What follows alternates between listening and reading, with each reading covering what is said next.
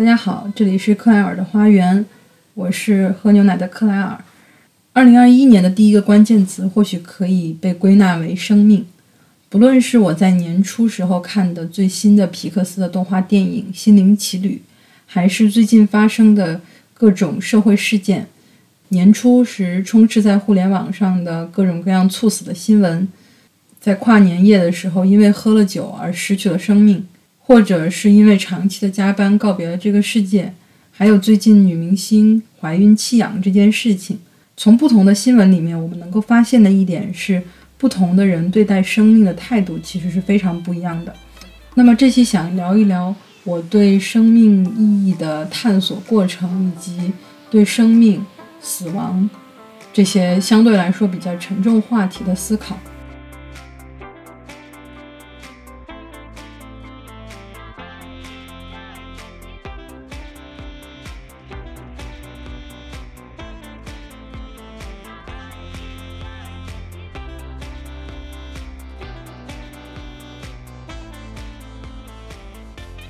当我在看到这些新闻里的年轻人的时候，我会想到他们的对待生命的态度，可能是认为自己还有消耗的资本，还有放纵的资本，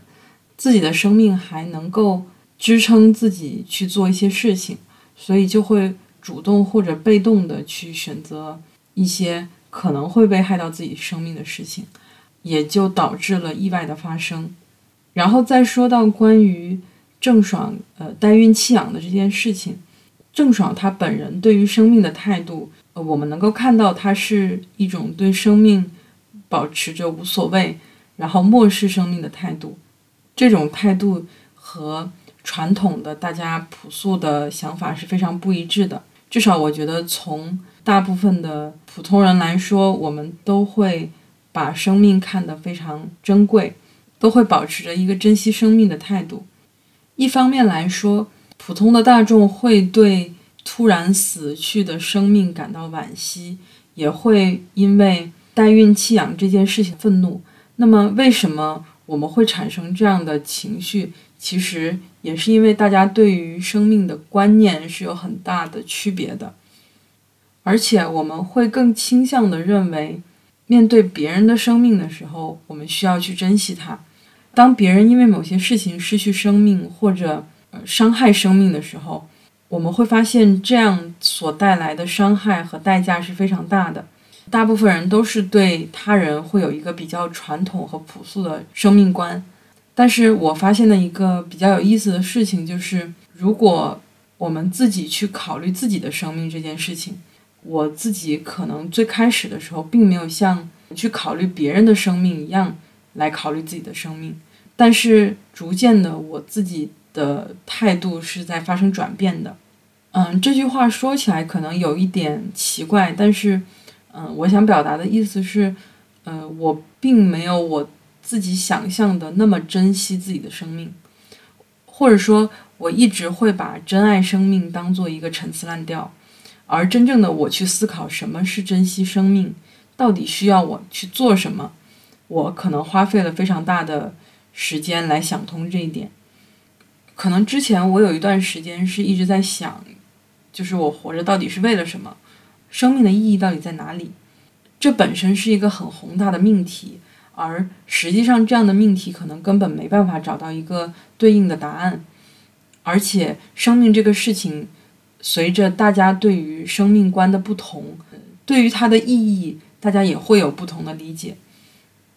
甚至有可能有些人，他对待生命的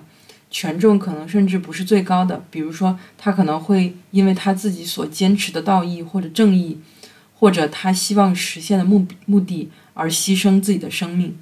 所以说，这个播客可能只是想要探讨一下我自己在生命意义的追寻上所经历的一系列过程，并且我是怎么样转变了我自己的观念的。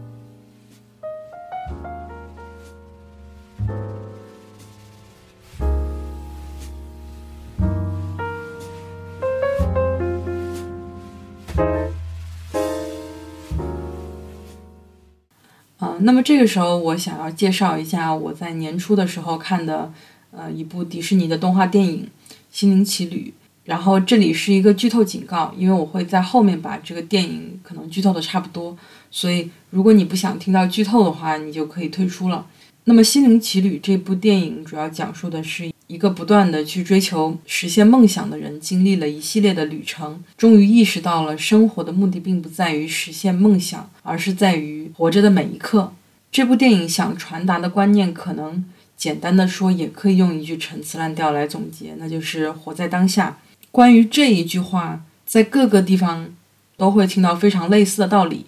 但是其实我觉得我之前也是一直没有理解这句话到底是什么意思。而当我经历了足够的思考和转变之后，这个电影给我的触动是非常大的。嗯，那么这个电影里面主要有两个角色，一个是有着演奏爵士乐梦想的演奏家 Joy，。然后还有一个游荡在心灵学院，迟迟没有降临人间的灵魂，Twenty Two 二十二。那么这个故事主要就是围绕着演奏家 Joy 突然因为意外离世，然后他进入到了一个生与死的边界的这么一个世界，这个世界叫做心灵学院。然后他在这里遇到了一个没有满足条件降临人间的灵魂。呃，那么这个故事其实就是他们俩一起的一个旅程。这两个角色，至少我在看的时候，我觉得他们遇到的一些心理状态都是我曾经遇到过的问题，并且我感觉，嗯，就是在领悟到活在当下这样一个简单的道路上，可能我花了很多时间，嗯，去明白这样一个道理。实际上，可能有一些人他在看完这个电影之后，他可能完全没有任何的触动，或者，嗯，他觉得这个电影所表达的东西非常的简单。但是我想了一下，其实可能是因为大家获得这样一个观念的路径是不一样的。就是有些人可能一开始他就，呃，他就能够，嗯，但是可能有些人就不行，嗯，所以说这个我并不是打算为这个电影评一个分，但是我觉得，嗯，这个电影至少对我的意义还是挺挺特别的，嗯，比如说我可能一开始的时候就像周伟一样，会非常执着于。实现某些东西，甚至觉得我的生活，然后我的人生就是为了实现某一件事情，并且我也觉得我们都必然要找到某一项 purpose，找到自己的使命。然而，当时我这样的观念会给自己带来非常大的痛苦，而且陷入执念。这种执念更多的是源于自己能力的不足和想要实现某些东西的冲突。所以会产生一种非常强烈的自卑，而产生了我讨厌我自己的这种情绪。现在想一想，可能已经并不算是一种珍惜生命的表现了。当时我觉得人生可能不是用来一事无成的，至少我是希望做出一些什么事情的。而且我觉得可能在那个时期，我读了一些赫尔曼·黑塞的书，他的思想可能也对我产生了一些影响。姑且我就把这个时期叫做黑塞时期，然后下面我节选了一段黑塞的《德米安彷徨少年时》里面的一段话。这段话在当时我是非常相信并且产生共鸣的。我常常幻想未来的景象，梦想自己可能会成为的角色，或许是诗人、预言家、画家等等。然而这些都不算什么。我存在的意义并不是为了写诗、预言或者作画，任何人生存的意义都不应是这些，这些只是旁枝末节。对每个人而言，真正的职责只有一个：找到自我。无论他的归宿是诗人还是疯子，是先知还是罪犯，这些其实和他无关，毫不重要。他的职责只是找到自己的命运，而不是他人的命运，然后在心中坚守其一生。全心全意，永不停息。实际上，在那个时期，我自己的三观可能也并没有完全的成长起来，至少，它是一个非常不稳定也不成熟的概念。然后，直到过了很久，我开始有了一些新的转变。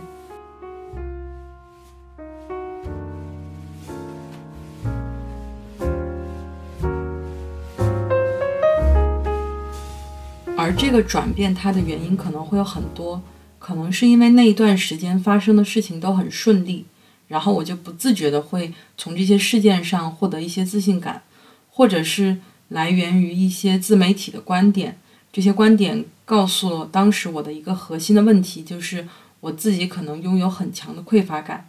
我可能会希望得到很多东西，但是我自己并没有意识到，获得和失去是一个双刃剑，而获得了什么，可能就意味着失去了什么。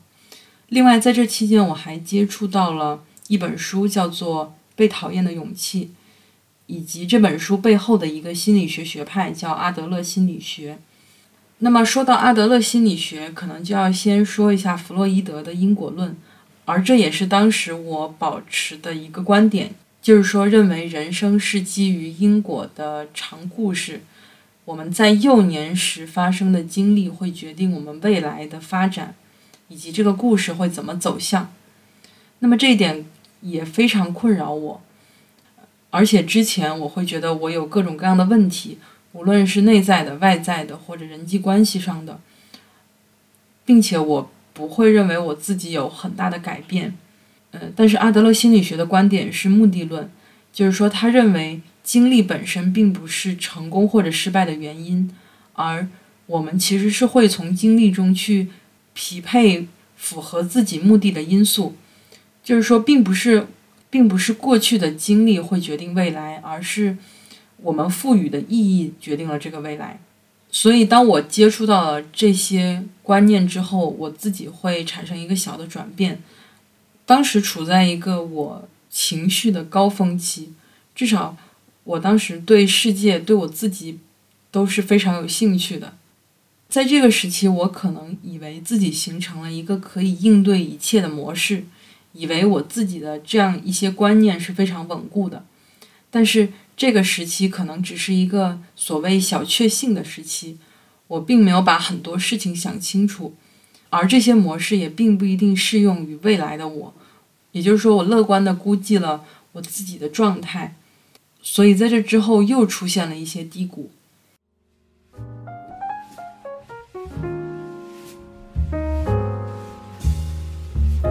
然后我就觉得好像人生就是不断的反复的去。解决这些问题，那么这个低谷显然要比之前的一系列探索要更快一些。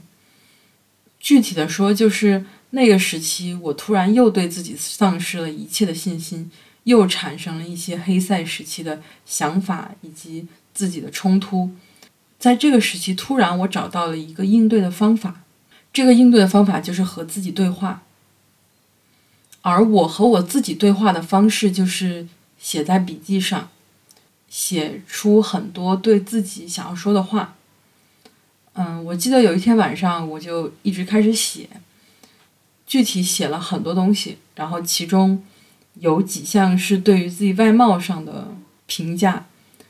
那么在最开始的黑塞时期，我对于容貌是非常焦虑的，然后可能在小确幸时期，这个事情会被我慢慢的淡忘掉，但是它仍然。会被作为一个没有被解决的问题，而且我今年上半年的时候写过一篇关于思考什么是美、什么是美学的这样一个文章，在那个文章写完之后，我重构了我自己对于美的观念，但是它仍然并不能解决一些非常实际的问题，所以在那个和自己对话的夜晚里面，我就开始写关于自己外貌的很多事情。然后我就想到了，从小到大就是不同的人评价我外貌的优点的一些话，然后我就把它一直写下去。当然我在写的时候可能也会包含着一些我自己对于未来的期待，以及以及我对目前的自己的肯定。然后那些那些评价是这样说的，比如说有你的鼻子般的弧度很好看。你的睫毛很长，你的嘴唇形状很美，你笑起来很好看。然后我突然在那一瞬间，突然就被击中了，就是我突然感觉，我活在这个世界上真的是一件很神奇的事情，是一件很棒的事情。至少我觉得在那一刻，我放下了我对自己的讨厌，开始真正的喜欢我自己，然后喜欢我自己的生命。那么回顾一下，我当时和自己对话的这样一个状态，可能就是有点像我作为一个旁人去看待我自己的生命，也就是说，我并不是作为我自己去思考我自己的生命，而是有点像是我们去看，嗯，新闻里的其他人去思考别人的生命的时候的那样的态度，哪怕是你什么都没有做，你没有实现。你自己为自己设立的一系列目标，然后你没有达到你自己心中期望的样子，但是你生命的存在本身就是有意义、有价值的，所以这就是我为什么想要去想，就是我们是以一个什么样的视角去看自己这件事情，看自己的生命这件事情。呃，包括我最近看了一个视频，大概讲的是一个有抑郁情绪的女性。呃，说到她缓解抑郁的方法，就是她把自己假想成一个，呃，自己理想的母亲的形象。当他在遇到一些问题的时候，或者说当他对自己不自信、产生一些焦虑情绪的时候，他会在心里假扮他自己的母亲，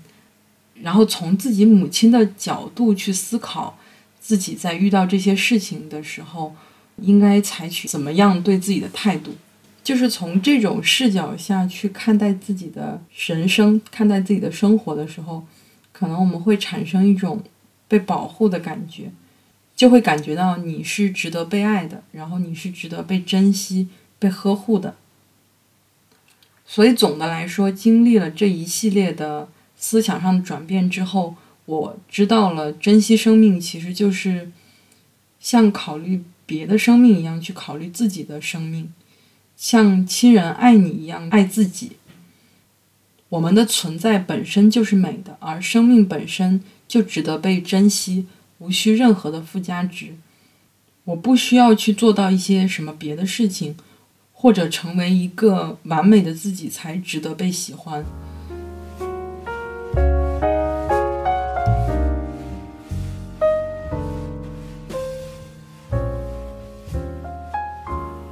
呃那么再说一下另外一个陈词滥调，也就是活在当下。《心灵奇旅》这部电影里面，尽管传达了一个很简单的道理，就是活在当下，也是我在完成了上面这一系列思维的转变之后，我可能更能体会，就是为什么我们要活在当下。比如说，在做新年计划的时候，之前我可能会想我未来要怎么做，但是实际上并没有未来一年。这个概念，或者说下一天其实就是今天的未来，而通常概念里的那个未来是一个永远不会到达的时间点。未来永远存在，但是它又永远不存在。所以说，活在当下可能就意味着我们不要太注意未来会怎么样，而考虑现在会怎么样。那么，当我们去考虑现在这件事情的时候，未来可能自然就会变成什么样。包括《被讨厌的勇气》里的一些观点，也和这个电影里想要表达的这个“活在当下”有相似的地方。也就是说，如果我们生活在此时此刻的话，如果我们一直生活在此时此刻的话，那么实际上在生命的哪一刻死去都不是重要的，每个刹那都是一个结束，都是一个完结。而这也就是《心灵奇旅》中 Joy 和 Twenty Two 最终获得的一种感觉。当然，我可以理解电影为了受众或者嗯为了一种合家欢的氛围而最后让 Joey 复活了。呃，但是在我的想法里面，如果 Joey 明白了这样一个道理之后，他哪怕在那一刻就失去了他的生命，也是完全不会后悔和惋惜的。而且阿德勒的心理学告诉我们，我们之前的事情并不会决定我们的未来，也不会决定我们的现在，而我们现在到底要怎么做，可能更能决定我们的未来。所以说，把握住了现在，可能就是在把握住未来。我们的生命其实就是从现在开始的，并不是一个遥远的、没有期限的未来。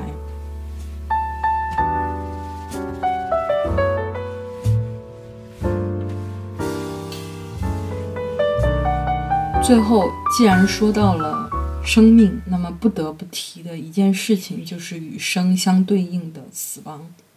我觉得死亡就是一种大家都需要去面对的终极的失败，就是我们这一生中可能会遇到很多成功的事，会遇到很多失败的事，但是所有人都必将面对的一一件失败的事情就是死亡。而这样去想的话，可能一生中经历的一些失败可能也不算什么了。反正最后我们必将会失去一样东西。嗯，塞涅卡有一段关于。人生和死亡的一个非常经典的文章，其中有一段话是这样说的：“何必为人生的片段而哭泣呢？整个人生都值得我们为之泪下。老问题还没解决，新问题又迫在眉睫了。”嗯，这篇文章是他在安慰一位失去儿子的妇人所写的。然后之后还有一段话：“你生来就是终有一死的凡人。”你所生的也是终有一死的凡人，你自己都是一个一天天走向衰亡和腐朽，且常常受到各种疾病侵袭的血肉之躯。难道你还指望如此虚弱的躯体上能结出什么坚实而不朽的果实来吗？你的儿子已经死了，也就是说，他已经走完了自己的人生旅程，到达了那个在你看来比你儿子幸运的人此刻正匆匆奔向的终点。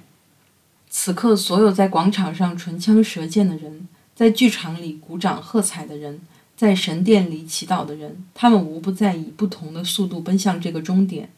你所钟爱或崇敬的人，与你所鄙视的人都将以同样化为一堆灰烬。这显然是特尔斐神谕中那句名言“认识你自己的含义”。所以，再回到生命观的这个事情，大家都有不同对于生命的观念。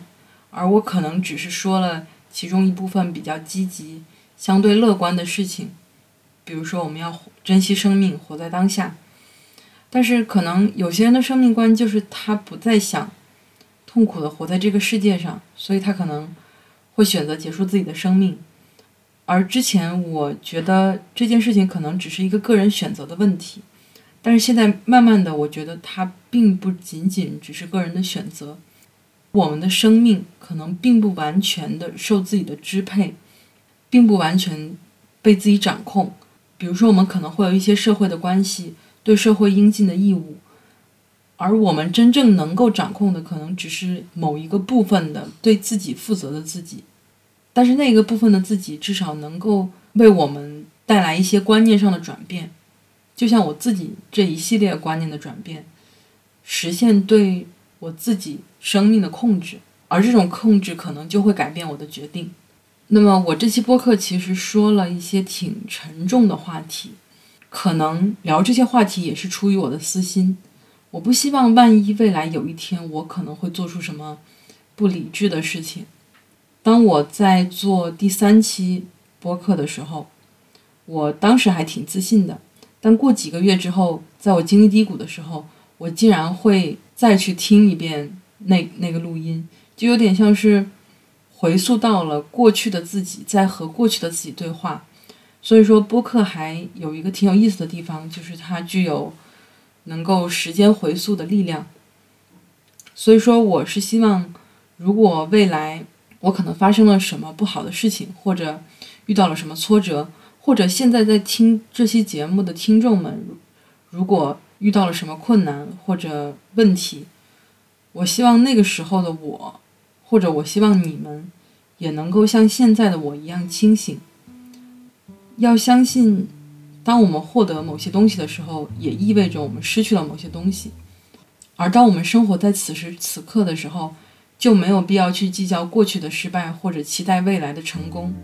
我们只需要不要让现在后悔就可以了。如果能够做到不让每一个现在后悔，那么何时结束我们的人生，都是没有遗憾的。所以，为什么不去有更多的体验，去享受这个美妙的世界呢？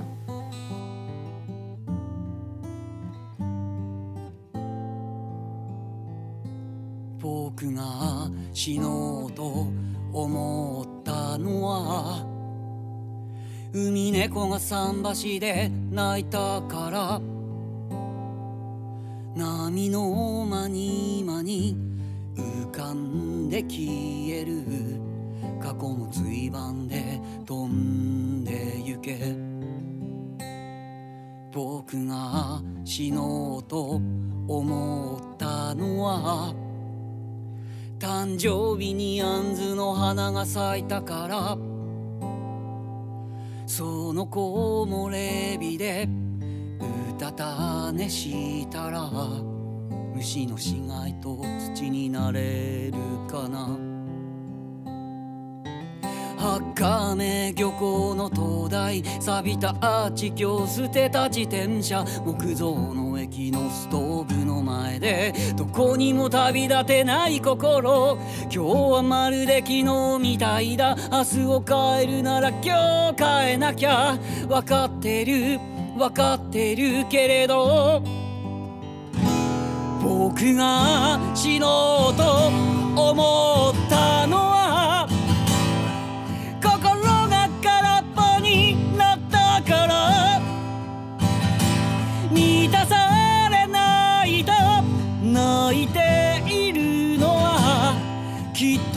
されたいと